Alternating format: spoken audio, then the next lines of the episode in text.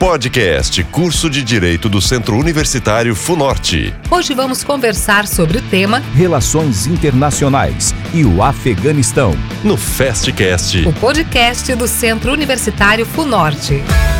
No ar, mais um podcast do Centro Universitário Funorte. Eu sou Fred Silva e hoje temos mais uma entrevista show para você. Em nosso podcast, você fica bem informado além de ter um aprendizado sobre diversos conteúdos atualizados e dinâmico. E no episódio de hoje, vamos receber a professora de Direito Internacional Talita Souto, ela que é mestra em Direito Internacional, Público e Europeu do Centro Universitário Funorte. Talita, é um prazer ter você aqui conosco nesse podcast. E eu quero falar sobre o Afeganistão. Conta um pouco da história e como que se deu essa questão do Talibã na tomada rápida, né? De poder no Afeganistão, Talita. Olá, pessoal. Olá, Fred. É um prazer estar aqui com vocês hoje. E bom, para a gente falar do Afeganistão, eu sempre bato na tecla de que precisamos entender um pouco da história daquele povo e daquele país para realmente compreendermos o que está acontecendo lá hoje. É uma análise mais séria, exige mesmo que façamos uma análise da história do Afeganistão e como ele chegou né, no ponto que nós estamos assistindo hoje. E Primeiramente, eu acho que é claro que a história do Afeganistão é extremamente complexa e longa, mas para resumir aqui para vocês, eu acho que a gente precisa pelo menos destacar três pontos da história. O primeiro foi de 1839 a 1919 que o Afeganistão foi invadido e ocupado pelo Império Britânico. Esse período foi marcado por três sangrentas guerras anglo-afegãs e pela independência do Afeganistão em agosto de 1919. Isso deixou a sociedade afegã fragmentada, o poder sendo disputado por grupos paramilitares e um Estado vulnerável. O segundo ponto que eu acho muito importante a gente destacar é que já agora no século XX, né? Agora não, né? No século XX, século passado, o Afeganistão foi invadido pela União Soviética em 1979. Aí nós já estamos falando pós Segunda Guerra Mundial, estamos falando da época da Guerra Fria, que o mundo estava polarizado entre Estados Unidos e União Soviética. E nesse período, a União Soviética já tinha ocupado o Kirguistão, o Bequistão, o Tajiquistão, que fazem fronteira com o Afeganistão, estava ali agora estendendo a sua influência sobre o Afeganistão. Então invade o Afeganistão em 79 e fica lá por 10 anos. São 10 anos de conflito e de guerra, uma guerra também sangrenta que resultou na morte de 15 mil soldados soviéticos, mas os estudiosos falam que morreram nesse período cerca de 600 mil a 1 milhão de afegãos. Por que é importante a gente lembrar desse segundo ponto histórico do Afeganistão? Porque foi exatamente a partir da invasão da União Soviética no Afeganistão e dessa tomada de poder pelos soviéticos que surgem os grupos insurgentes, que são chamados de mujahedins, que passam a ser financiados pelo Paquistão, pela Arábia Saudita e pelos Estados Unidos. Os Estados Unidos investem bilhões de dólares em treinamento militar e equipamentos militares para esses grupos insurgentes, para esses mujahedins, fazerem então resistência né, e lutarem contra os soviéticos. E é a partir desses grupos, que eram grupos descentralizados, com pautas diferentes, mas é a partir desses grupos que surge o Talibã. Então, o Talibã, ele vem daí, vem dessa, desses, desses grupos, inclusive de meninos, de jovens refugiados, né, que fugiram dos soviéticos no Afeganistão. Muitos estavam ali no Paquistão e eles são treinados militarmente para fazer resistência, para lutar contra os soviéticos. Então, é nesse momento que surgem esses grupos. E aí, 10 anos de guerra contra os soviéticos, Gorbachev, na época, declara derrota no Afeganistão, retira suas tropas. E aí tem até o discurso de Gorbachev realmente assumindo a derrota. E aí, quando finalmente os soviéticos se retiram do Afeganistão, os interesses dos Estados Unidos acabam ali naquela, naquela área, naquela região, não, ele não precisa mais de investir nesses grupos, e deixam o Afeganistão realmente completamente em caos, com a população na extrema pobreza, e o que acontece é que esses mujahedins começam a lutar para ocupar esse vazio de poder deixado pelos soviéticos. E aí, aqui em 96, o Talibã toma o poder no Afeganistão e instaura a ditadura que a gente, uma das ditaduras né, mais rígidas e brutais que nós conhecemos na história. A partir do momento que os soviéticos estão lá, eles tomam o poder no Afeganistão, surgem esses grupos insurgentes, grupos religiosos fundamentalistas islâmicos, né, que seguem o Islã, recebem muito investimento dos Estados Unidos, da Arábia Saudita e do Paquistão, exatamente né, com o objetivo de derrotarem os soviéticos. E é desses grupos que surgem os talibãs, mas não são todos os mujahedins que são talibã, entende? Mas desses grupos insurgentes surge o talibã. O que, é talibã? Talibã significa estudante em Pashtun, que é a língua falada lá no Afeganistão. Por que estudantes? Porque eles são refugiados que fugiram dos soviéticos, foram para o Paquistão e foram treinados em duas coisas. Foram treinados no Alcorão, foram treinados né, nas profecias do Islã, mas numa leitura e numa interpretação distorcida do Islã, fundamentalista, extremista, literalista e foram treinados militarmente. Eram homens jovens, não tinham muito contato com mulheres e foram treinados nessas duas coisas. Numa leitura fundamentalista do Islã e em treinamento militar, exatamente para tomar o poder ali dos soviéticos. Bom, em 89, os soviéticos declaram derrota, se retiram. De 89 a 96, o Afeganistão é governado por um governo de transição, depois tem conflitos, tomada de poder. Em 96, o Talibã toma o poder. E nesse momento que a gente assiste essa ditadura, né, que foi instaurada lá pelo Talibã, extremamente rígida, extremista, que a gente percebe realmente uma leitura extremista, distorcida do Islã. Por quê? Não tem nenhum lugar do Alcorão que obriga as mulheres a usarem burca entende? É realmente uma leitura distorcida. Então, a partir do momento que o Talibã toma o poder, as mulheres não podem mais sair de casa desacompanhadas, elas não podem mais estudar, elas não podem mais trabalhar. Elas têm que usar a burca o tempo todo, estarem sempre cobertas. Nesse momento também eles utilizam muitas práticas medievais de punição, então muita mutilação de membros, decapitações em praças públicas, espancamentos eram muito comuns durante esse período que o Talibã governou. Sem contar que eles proibiram televisão, proibiram música, danças, festivais, liberdade de imprensa, enfim.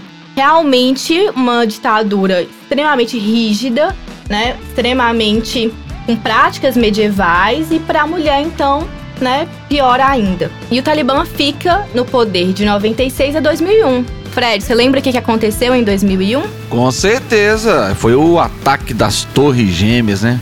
todo mês de setembro sempre, sempre recordamos isso, né? Agora então, 20 anos, né? Agora setembro de 2021, 11 de setembro, 20 anos do ataque às Torres Gêmeas, não é isso? Isso mesmo. Em 2001 teve o ataque às Torres Gêmeas, né, ao World Trade Center. E aí em 2001 teve o ataque não, nos Estados Unidos, não só ao World Trade Center, mas ao Pentágono. Quem foi o responsável por esse ataque, Fred? Você lembra? Foi a Al-Qaeda. O 11 de setembro, né, foi um ataque terrorista liderado pela Al-Qaeda, que tinha como líder o Osama Bin Laden. Ô, Thalita, e tinha alguma ligação aí, Al-Qaeda e, e, o Talibã? Fala pra gente sobre essa Al-Qaeda e o Talibã. Al-Qaeda e Talibã são dois grupos diferentes. O Talibã governava o Afeganistão. Só que o que, que acontece? Aí é um detalhe que eu nem sei se cabe aqui porque a gente tem pouco tempo, mas um detalhe interessante é que Osama Bin Laden era casado com a filha de um dos líderes do Talibã. E o que acontece é foi que o Talibã ofereceu refúgio para a Al-Qaeda no seu país, no seu território. Então, a Al-Qaeda é um grupo terrorista, extremista, islâmico, árabe. Osama Bin Laden, saudita. A maioria dos sequestradores que sequestraram os aviões no 11 de setembro, saudita.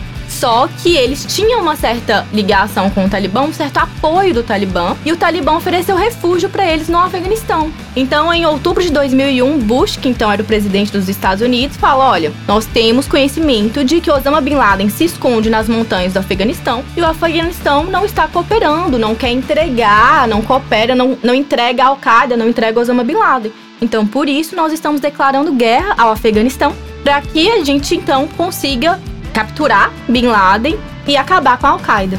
O professora Talita, interessante, eu estava aqui lembrando do filme Rambo 3, né? Lá da minha infância, 1988. Rambo 3 com Sylvester Stallone. Até hoje, um filme emocionante, na é verdade. Esse filme se passa em meio à guerra travada pelos grupos rebeldes contra a União Soviética.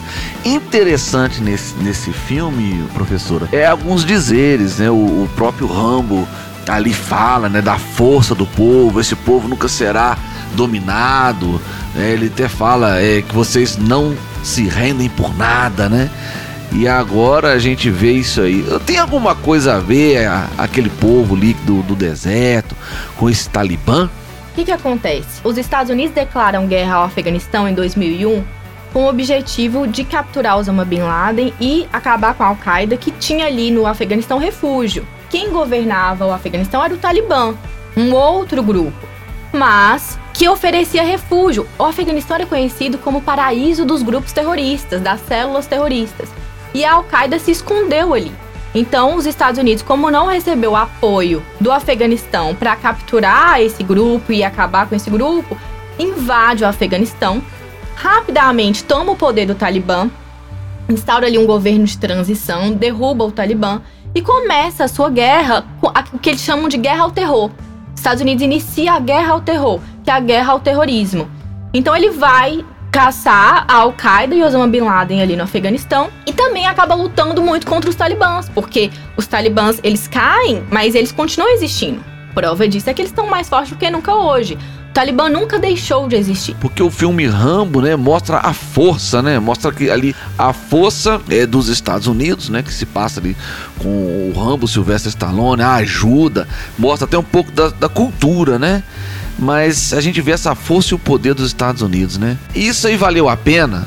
O Afeganistão agora está voltando a ser governado pelos talibãs? Exatamente. Hoje, o que a gente percebe é que, mesmo os Estados Unidos tendo ficado 20 anos em guerra, né? Porque eu não sei se as pessoas têm essa noção, porque não é tão noticiado, mas os 20 anos de ocupação americana não foram 20 anos de um Afeganistão pacífico.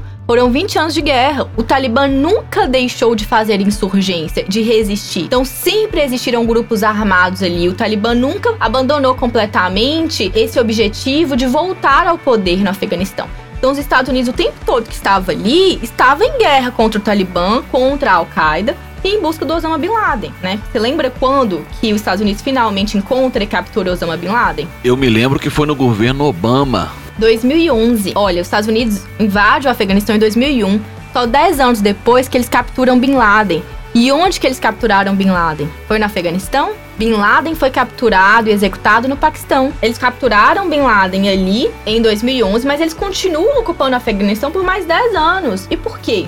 Entre esses pontos, nós temos que lembrar que assim que os Estados Unidos declara guerra ao terror, ele invade o Afeganistão em 2001, 2003 ele invade o Iraque. E a desculpa para invadir o Iraque, que não tinha nada a ver com toda a história, né? Porque o Afeganistão realmente tinha ali uma fundamentação que a gente poderia até considerar legítima, né? Mas e o Iraque? Por que, que os Estados Unidos invadiram o Iraque?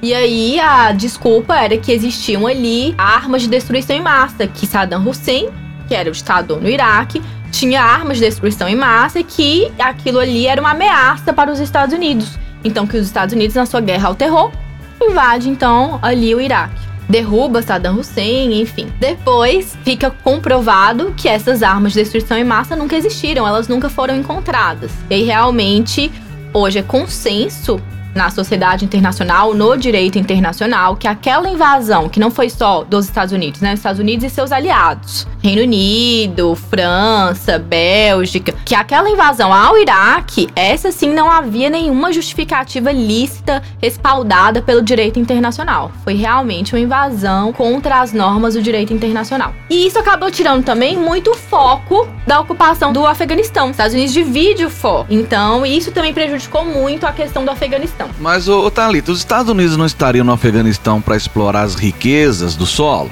Nós temos que lembrar que no Afeganistão só 30% da população tem acesso à energia elétrica, mais da metade da população é analfabeta, mais de 80% da população vive na extrema pobreza. Então, essa é a realidade do Afeganistão hoje.